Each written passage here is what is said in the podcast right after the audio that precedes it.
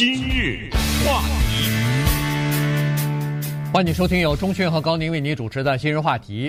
土耳其这个地震呢、啊，呃，现在已经一个星期了啊。上个星期一的时候呢，呃，六号的时候发生的这个地震，在凌晨当地的时间凌晨四点多钟吧，正好是这个呃大家都睡觉的时候，所以这次的地震呢造成的这个破坏和整个的人命的和财产损失呢特别的大哈，所以呢，呃，今天我们就先来聊一下这个地震呢，呃，一方面它规模特别大，造成的死亡人数我看今天是好像已经破了三万五千人了哈，昨天是三万四千人，今天三万五，然后还有一些。呃，这个瓦砾呢还没有完全被清理出来哈，所以呢，有可能这个死亡的人数还会继续增加。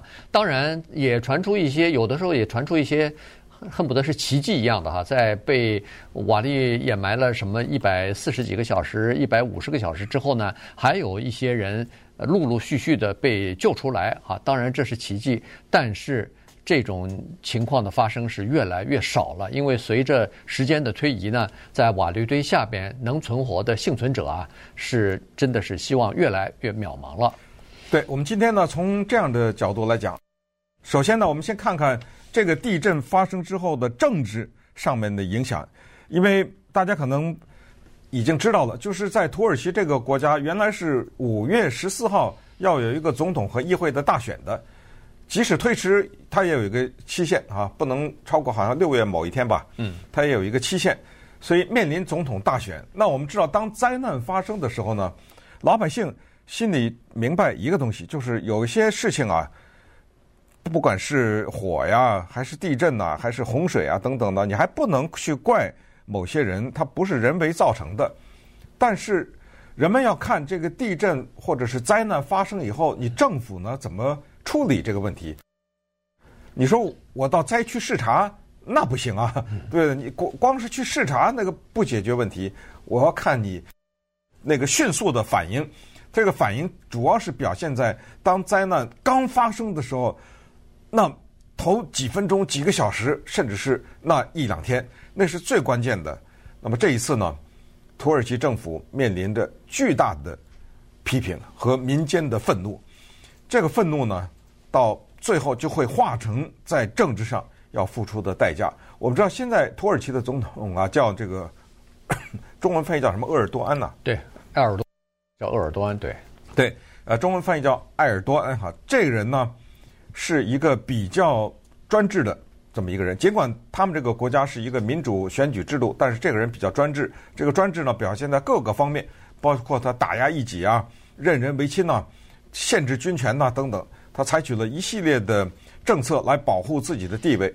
那么这样的话，我们就知道呢，当一个专制的政府在一个专制的人的领导之下，他就要付出下面这个代价。那这个代价就是叫做所谓专制的代价，就是什么都没事儿，那你就待着；但是出了事情，你就要负更多的责任，因为没有别人可以指责了。呃，你已经把大权独揽了。那么在这种时候，你就要付出更大的责任，尤其是这个责任涉及到的是千万条人命。那么这个时候呢，人们就会用选票的方式，或者用其他的方式呢，跟你来清算这笔账。那我们就看看现在埃尔多安呢，他面临的政治危机。对，他现在面临的这个政治方面的挑战呢，和二十年前他上任的时候啊，呃，差不多啊。怎么说呢？在一九九九年的时候呢，在土耳其也发生了一次特大的地震，强震啊，结果造成了至少是一万七千人死亡，好像一万八。那次呢是七点六级，哎，这次是七点八级，没错。嗯，所以呢，当时啊也是啊，当然当然他那个时候还不是总统呢，所以当时呢，这个土耳其的政府以及当时的土耳其政府呃总统呢，也是受到了民众的责难，认为说他们这个各方面的这个领导不力啊，救援不力啊等等啊，所以呢。这个当时埃尔多安还是一个非常年轻的、有激情、有这个呃，算是有魅力吧，呃，这么一个政治人物啊。所以呢，他趁着或者说是借着这个机会，民众对政府不满、对政府的这个呃总统、总理不满的机会呢，哎，他竞选一举在二零零三年的时候呢，成功当选了这个土耳其的总理。那么实际上他是一三年吧？二零零三年，他零三哦，对，对不起，是总理，不是总统，他是他是一四年当的总统，对，他是零三年是当总理的啊，所以呢，他就等于是迈入到这个政府的高层里边哈，所以当时他是借着这个呃地震的关系呢，民众的不满呢上的台，那么现在他又是面临地震的关系，救援不力呢。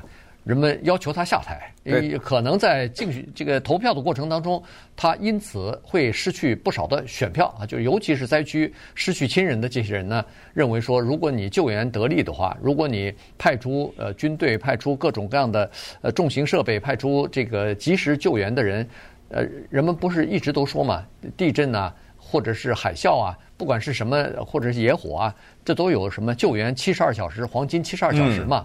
如果要是你提前呃安排有有准备的话，有序的来进行救援的话，那可能不会造成三万五千人死亡啊，有可能很多人的生命就能保下来了。但是由于你的拖拉，由于你这个最一开始没有引起足够的重视等等。不管是什么原因，反正现在没救出人，那就是你的毛病，就是你的过错。对这个国家的政治啊，也是挺混乱的哈。他可能还是要有痛苦的一个阶段，才能走向真正的民主。因为他的那个前任总统阿卜杜拉·古尔啊，有中文翻译成居尔，有翻译成古尔。这个人呢，之前做总统的时候，埃尔多安做总理，两个人呢是关系非常的密切，而且互相呢来维持各自的关系，甚至。总统不惜通过一些法律来捍卫他总统的一些政策呀，或者是就是他总理的这些政策和他这个职位上的要行使的一些权利。但是后来两人分手了，两人掰了，呃，翻脸了以后呢，现在变两个人变成政敌了。可是我们现在看到的就是他们两个人面临的类似的情况。我们知道土耳其是一个地震带呀，它是一个地震频发的地方，所以像加州一样，那么这种地方呢？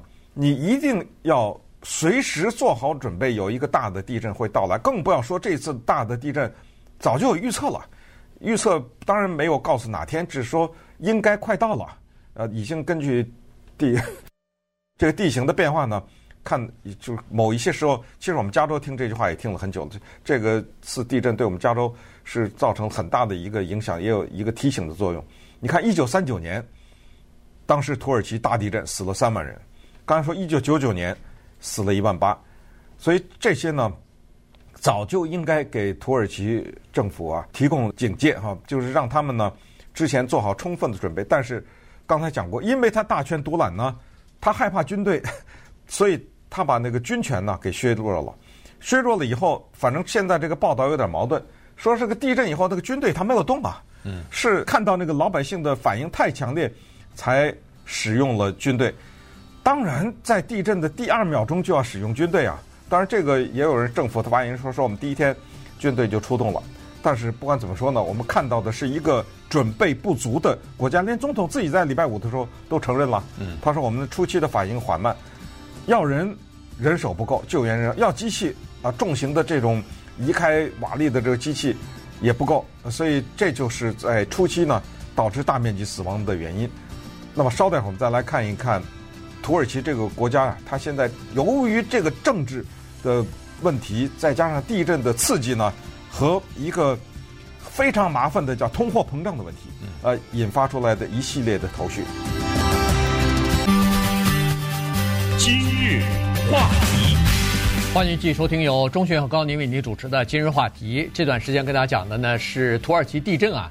对土耳其的政局来说，对土耳其国内的这个政治来说呢，也造成了一些动荡啊。因为过土耳其在过去这几年啊，其实并不平静啊。这个呃，首先是二零二一年的野火，呃，也是失控啊，造成了大面积的这个财产和人员的伤亡和损失。那么当时埃尔多安就受到了很多人的抨击啊，认为说他还是这个管理不力吧，至少是救援不力。然后就是去年的。通货膨胀啊，这个去年高尔那个土耳其的通货膨胀率高达百分之八十啊，美国咱们感觉到什么百分之六、百分之八已经就是叫苦连天了，可是土耳其百分之八十，所以使得很多的土耳其人都又退回到了这个贫困当中。那么今年又发生了这个地震啊，尤其这么强烈的这个地震，所以整个的这个民众呢是叫做怨声载道。很多人都在责怪这个埃尔多安他执政以来造成的这个影响哈。呃，尤其是呃前段时间因为应应对地震的问题呢，还专门收的地震税，结果地震税呢显然是没有用在如何来这个抗震防震，呃，可能用在其他地方了。所以在这种情况之下，民众特别不满。比如说有一个五十三岁的一个叫做 Miguel Gould 这么一个呃居民，他家里头在这次地震当中死去了五个亲人啊，所以他就特别不满意。他就说了，过去二十年我一直投票都是支持这个现在的政府和埃尔多安的。但是现在我非常愤怒，他说我永远不会原谅他们了，因为家人死了嘛，再加上他本人的损失也是特别大。你比如说，他是在德国工作过二十年，可能攒了点钱吧，有钱他就在这个土耳其买房子，有钱就买公寓，结果买了差不多十套公寓，他认为说，呃，这个退休以后回到土耳其，光收收房租，可能就可以呃过一个比较。呃，比较安详或者是比较享受的这么一个退休生活了，结果没有想到他买的房子全部都在这个地震灾区。这这次的地震影响到十个省哈，非常非常广泛，所以这十个房子全震塌了。嗯，夷为平地了，没了啊！我也不知道他们这个政府这方面的补偿是怎么做，政府哪有钱呢？他现在这样的一个经济危机或者是通货膨胀情况，而且在地震以前，政府呢也知道通货膨胀非常严重。还花钱了，弄了很多的钱在民间散发，然后那个时候呢，希望能够减轻通货膨胀，但是没想到这情况呢，就跟美国一样，当政府发钱的时候，投资各种项目的时候，反而刺激了通货膨胀。这东西反正经济上面也是一个非常复杂的一个因果关系哈。主主要是政治，主要是政治考虑，对，吧？要要要大选要大选了嘛？对，大选了这个买票嘛？对对。没错。呃，很多的时候出于对政治的考虑呢，就有就会产生这样的一个后果。你说一个地震频发的国家，而且呢，这个地方在历史记录上曾经有过这样的密集的大型的地震，结果这一次地震发现呢，受过救援训练的地震人员不够。嗯，这你也知道。为什么这要钱呢？对不对？在没地震的时候，这些人干嘛呀？是不是？所以一定是说这些呢，就是一一种后援部队，就像美国的他们那个叫做后裔兵啊，或者是叫做嗯，他们叫 reserve 嘛，啊，对对对，就像这种兵一样，后备的啊，后备役的后备役的兵兵一样，就是这些人他还是有工作，但是呢，他们必须在一个礼拜当中拿出多少时间，就是告诉你，一一旦发生地震的话，你。立刻停掉你手的工作，你得去加入这个，你先干这个什么，后干什么，然后再如果这房子倒成这个样子的时候，你这个里面是有很多的技术的。有的时候你救的不好，反而把人给砸死了。第一，就发现这方面的人手大量的缺乏；第二，机器不够，啊，各种各样的重型的，不管是他们那种移动瓦砾的这种机器啊，还是天上的呀、地上的，反正机器也不够。所以现在呢，有大量的国际救援人去，中国也去了救援队，我们加州也去了，对，呃，加州去了很多，这些去的人当然就不是士兵了，而是他们绝对是训练有素的地震救援的这些工作人员。反正现在呢，知道的是搭了帐篷，搭了十七万个帐篷。我看到有一个图片是空拍的啊，从天上往下拍的。哇，那个简直是一排一排的呀，白的那个帐篷密密麻麻的，这样的一些帐篷搭在这儿。然后呢，人救援的人是十六万，呃，车呢是一万两千，这个车就是所有的车了，重型的、轻型的，一万两千。但是又有一个新的问题，有这么多人缺乏一些调度啊，就是合理的、有效的调度啊，可能。大这个里面涉及到复杂的沟通的问题了，对不对？多少车派在哪里？什么地方更紧急一点？所以这这些的混乱呢，就导致三万五千人死亡。呃，我们可以相信，到了这个礼拜结尾的时候，可能三万五？不行啊，可能闹不好四万呐，什么之类的。对。不过现在就是全面的救援已经展开了哈，呃，但是呢，这个损失已经造成了。那个现在在战地呢，它是这样子，就说，呃，为了安置这些无家可归的人，据说已经有一百多万人无家可归啊。这个楼房或者是自家的这个住宅不是被震塌了嘛？所以，呃，即使是没有他呃，里边如果要是不能回去了，哎，七七扭八歪的，或者有裂缝什么的，大家也不敢回去了。唐山地震的时候，北京受到影响，我在地震棚里住了好久啊。对对，就是根本这个楼一点都没事，也不敢回去。而且这个余震它一直有，几百次余震，对，而且而且有的余震还挺大啊。那么你本来就震松的这些地方呢，在余震当中垮下来的也非常的多哈。所以呢，就现在我看那个土耳其已经要求了，所有大学生全部在家上课啊，上网课了。即使不在地震灾区，也在家上课。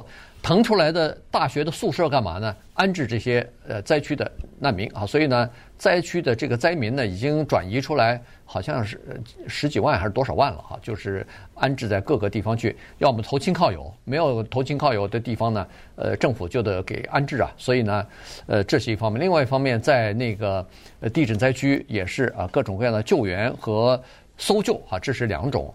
搜救是在瓦砾堆里边看看有没有幸存者，那么救援呢是发放一些生活的必需的东西，呃，水啊、食物啊、呃，毛毯呐、啊，呃，或者说是这个医药啊等等哈，在呃在灾区也有一些流动的，呃，比如说是诊所或者说是流动的药房什么的。那在土耳其不用医生，只要是你到药房里头去，把你的症状说一下，或者你比如说腿上什么胳膊上被砸伤了、流血了。那人家当场给你稍微包扎一下，然后给你配点药，你就走了啊。这个呃，基本上就是就是这么个情况。所以在整个的那个呃灾区啊，其实我们看到多少的照片、视频，你都可以看到那个楼塌下来啊，它不是说架子还在，只不过是震塌了一两个房屋而已。它是像瓦砾一样的，像炸弹炸的一样一样，全部塌下来了，就变成这个真正的瓦砾堆了。所以这里头呢，就有大的问题了。因为民众在说了，这这楼怎么怎么搞的？这个那个混凝土啊，像沙子一样的，有的人用手用手掰都能掰开。那你就可以想象得出来，这种楼别说是地震了，可能过个三五年没什么其他的问题，它大概都会松掉，都会。被塌下来，所以这个里头就涉及到叫做偷工减料和豆腐渣工程的问题了。对，这个问题是更大的一个问题哈。这个接下来呢，我们会详细的来看一下土耳其的一些对于建筑的规格的要求啊等等，以及这一次地震发生的奇怪的现象。和所有的地震一样，每一次不管多大地震啊，你看一看那个图片，都有一个奇怪情况，有一些房子不动，嗯，就是旁边一个房子啊。没了，他在那站着呢，对不对？对，也有这种情况，这个情况值得我们的研究。当然，还有另外一个，每一次伴随着地震都发生的情况，就叫做趁火打劫。那这地震都移平了那商店里的东西呀，对不对？呃，财物啊，那珠宝店不是也塌了吗？比如说，那我进去拿呀，啊，这个情况呢也非常的普遍。当然，政府现在也采取这个措施啊，他们说对这些人赶紧抓呀。除了警察要维持秩序之外，要抓这种趁火打劫的人，我想呢，可能有的时候哗的一下，比如说某一个超市倒了，然后这家人渴了去拿杯水，这可能也就不算趁火打劫吧，这咱也不知道了哈。但是反正就政府假如救援还没来得及到，但是趁火打劫就是如果你这个地震发生，你去报电视干嘛呀？啊，对不对？呃，这就是趁火打劫吧，对不对？你拿一些跟。呃，这维持生命没有关系的东西，又不付钱，这个就是趁火打劫。但是呢，除了抓这些人以外，在前两天呢，土耳其政府已经抓了一百多个叫做房地产开发商，有的拿着护照准备上飞机呢，嗯，准备跑呢，都被抓住了。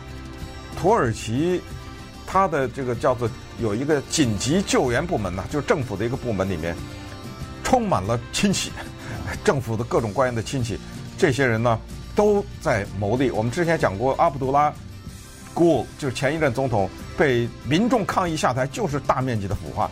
而这种腐化也反映在了刚才说的豆腐渣工程。那稍待会儿我们就看看土耳其建筑业存在的重大的问题。今日话题。欢迎收听由钟迅和高宁为你主持的今日话题。在土耳其这次地震当中呢，其实人们发现很多的问题啊，尤其是在建筑业方面呢，这个问题非常的严重。呃，其实当初发生地震的时候，在看到这个地震的画面的时候，就呃我们私下讨论的时候，就有人提出来了，说：“哎，怎么搞的？这个有的楼好像是没受到什么损失，但它旁边的怎么楼一下就塌掉了呢？哎，现在逐渐的了解了，说是哦，这里头还是有很大的这个原因的哈。因为从目前的报道来看呢，说是这个土耳其这个国家的文化当中存在的叫做系统性的贪腐的问题。所谓的贪腐问题是它是系统性的，怎么说法呢？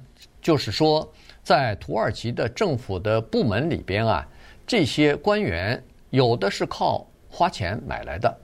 然后有的是拿着最低的薪资，那么拿最低薪资怎么养家糊口呢？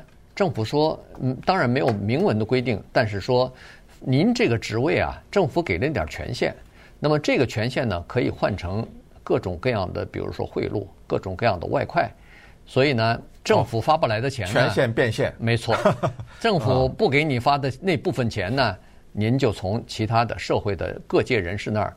凡是求到你的人，就让从他们那口袋里拿点吧。于是这个就变成了上下普遍的叫做贪腐的这个作为，嗯，这个就变成一个司空见惯的东西了。那么在建筑业业里边呢，同样也是这样的问题。你想啊，我们在很多的时候是需要专业的人士管理这个国家的方方面面的。刚才讲过他的。这个国家的紧急救援部门就像美国的 FEMA 一样，对这样的一个部门，如果你认人为亲，什么叫认人为亲？当然就是忠于我的哈，亲信我的亲朋好友。可是认人为亲常常会发生一个情况，就是这个人的能力有限呐，而那个有能力的人，他不认识你啊，他没有关系啊，走不到你这儿来啊，被排挤了，呃，被排挤啊，或者是怎么样？所以在这种情况之下呢，这种认人为亲，如果是渗透到政府的各个部门的话。管理税务的是我的人，对不对？管理建筑的是我的人，得了，再管理军队再是我的人吧，对不对？呃，不管他懂不懂打仗，呃，再加上刚才讲过，呃，他这个总统呢限制军权啊，他害怕对自己威胁，所以军队很多的时候不能动啊，得看着总统的脸色。那么在这种情况之下呢，现在人们的焦点 就放到了这个房屋建筑上面，因为这一次很多的人的死。或者绝大多数人的死是被这房子活活给砸死的呀。对，我现在找你算账，因为你知道民间的愤怒啊，在灾难之后是非常大的。我记得唐山大地震之后就有这个，当然很多年以前啊，我们在节目中也介绍过那个书。这个作家叫钱刚，他还到我们一三零零电台接受过访问呢，就讲过这个事儿。当时他在写的那个著名的报告文学叫《唐山大地震》里面有一章，就叫做“枪毙国家地震局”。当时。我我记依稀依依稀记得是这个啊，呃，当时呢就是唐山的民众之愤怒，就是说这么大的地震，二十四万人呐，嗯，死亡啊，这咱们现在说的土耳其三万啊，连那个零头都不到啊。对，唐山二十四万人死亡，你这国家地震局是干什么的？当然，现在我们也知道，国家地震局也比较冤枉。这现在连全世界最先进的地震测量的这些国家，他们也没有办法预测地震，可是。你从这可以看出来，就是民众的愤怒呢，他总得要指向谁？对，我这人死了，这房子我的房子倒了，他那儿没倒，为什么我的房子倒呢？所以现在这个建筑商呢，你说认为他是替替罪羊也好，或者怎么样，反正土耳其就大面积的抓了啊，抓了一百多了。现在啊，就是都是他们的错。其实老百姓心里明白，怎么是他们的错呀？你们政府有一个东西，这个特别的莫名其妙，叫做建筑大赦。这个在土耳其，它的政府当中，什么叫建筑大赦呢？就是几次大的地震之后啊，土耳其政府每次都是说，不行，咱们得重新规定这个建筑的一些规格啊和要求，防震的要求。大赦的意思就是说，哎呀，这个时候有有一些人，你看我这房子哈、啊，是那个震前啊就造的，你说要是现在要新的这些规定加固或者什么，这得投资啊，对不对？呃，能不能是我？你看我这是哪年哪年以前盖的呢？能不能这方面就给个赦免一下？最后一次叫做建筑大赦，它还有个词汇叫 construction peace，也有叫 construction amnesty。大赦是什么呢？就是政府说哦，呃，你这个呢是违章建筑啊，但是考虑到你这是什么多少年以前的，而且这么这么一大片呐，等等等等，啊，算了，就赦免了吧。当然这是简说了啊，简单的说。受到这样赦免的房子，居然占土耳其房子的二分之一。计算成公寓的是一千三百万个公寓，遍布在土耳其这个国家的各个的地方。得了，现在你抓这几个建筑商哪能解决问题啊？对，但是现在抓的建筑商就是他的房子在灾区倒了，压死人了，那你就得负责了。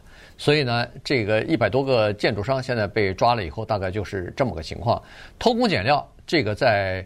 呃，土耳其的建筑业里边是叫做司空见惯啊，这个是一个常态，这个是一个不是好像只占百分之五、百分之十。我看那个前两天的一篇嗯报道啊，调查报道就是说百分之八十以上。叫做偷工减料，就是为了你偷工减料。一个最明显的就是，老板这个建筑商利润增加了，因为他呃原来要用几号钢筋的，现在用的小一点、细一点；原来用什么混凝土的，他现在用稍微差一点品品牌的。那你可以想象，这儿差一点，那儿差一点。那造在一起的东西能好吗？那大家分了把钱没错，这这钱就到了老板的建筑商的口袋里了，对吧？所以这个是一个问题。那你刚才说的那个大赦，呃，建筑大赦，你说这建筑大赦你不给官员塞点钱，你就能得到大赦？那不可能的，对不对啊？所以这样弄一点，那样弄一点。你看有的那个现在被抓的那个建筑商，他他跟他通过他的律师跟那个检察官说了，他说你不能完全怪我啊。我的这个建筑当初建好的时候，是你们州政府、地方政府全部来审查，然后给我合格证书的。你批的？啊，你批审批过了，呃，我是合格的。你现在你说不合格，你抓我来了，那你要不要负责任呢？你当初呃干嘛不说我不合格啊？所以呢，你看这些东西，呃，我我相信以后那个政府有关部门大概也会啊，因为这个事情被翻出来以后，可能那些官员恐怕也应该拉出来。比如说枪毙一批之类的，呃，那这个对谁知道他们那个法律哈？这个里面呢，对他们现在初步啊定的是起起诉，一个叫做过失杀人罪，呃，一个叫做就是你刚才说可能是偷工减料罪啊什么之类的哈，就是基本上这两项罪名要对他们起诉。反正呢，政府拉出这个姿态来，哇，我这死了这么多人，没有人负责，结果没有任何一个人受到谴责，甚至入狱，那这咱对民众没法交代，所以你可以想象。甭管是真的假的，反正到时候呢，会有一大堆罪名。就是说，这个里面这一百多个建筑商当中，可能有相当多的人枪毙，倒不知道会不会了，肯定得蹲监狱。对，这样不否则的话，没办法平息民愤。但是还是刚才说的，就是我们在上一节讲的关于这个国家的民愤对政治的问题，就是有的时候老百姓其实挺难糊弄的。呃，你不要以为你处理了几个建筑商，你觉得这事儿就给抹平、给算给糊弄过去了。有时候可能也未必。还是那句话，就是当这么多的人死的时候，那么民间的这种愤怒呢，它是化成另外一种力量，它会要跟你清算的。那么我们再看看它这种防建标准哈，因为一九九九年刚才讲过的，那是最后一次一万死八千人死亡的比较大的七点六的那一次地震，那一次呢。就给政府再次提醒说不行，怎么会死一万多人？那就是房子给砸死的呀，对不对？那么这个时候咱们得对房子得有一个要求。这让我想到我们南加州多少年来不是一直强调要什么加固啊什么？呃，老房子它有一特别详细的规定，怎么加固怎么加固。咱们外行人是不懂。你说一个大楼已经在盖在这儿了，现在你又提了一个新的一个加固的方案或者加固的法。怎么加固？呃，你不懂，有人懂啊，对不对？他知道怎么加固，也就是说，他到最后呢，要提出这样一个，就是说，这个楼房或者这个建筑经过加固以后，可以防几级几级的地震。这个是他们有他们的研究啊，他们有他们的方法。所以，如果呢，你的这个房子当时提出来的时候是可以防到几级几级，结果没有防到的话，这个里面都是问题。当然，最终。还是那个建筑的问题哈，就是最终还是说这个房子最原始的盖的时候呢，里面的一些真的只能说是黑心的商人呐，黑心的建筑商，就是为了呃自己的日子过得好一点，以这个换为这个代价。刚才讲过，有至少有两个建筑商呢跑了啊，在机场被抓住，还有一个是跑到黑山共和国去了，对，也被抓住了，已经那个不是在机场，他已经跑了，跑到另外一个国家去，但是被抓回来了，对。现在好像是一百三十一个，呃，就是在调查，其中一百一十三呢，呃，是发了这个逮捕令了哈，所以这一百一十三个建筑商，呃，或者是责任人吧，他们都呃，一一的就被逮捕了。逮捕以后就开始起诉了，有罪有证证据的话就可以起诉了。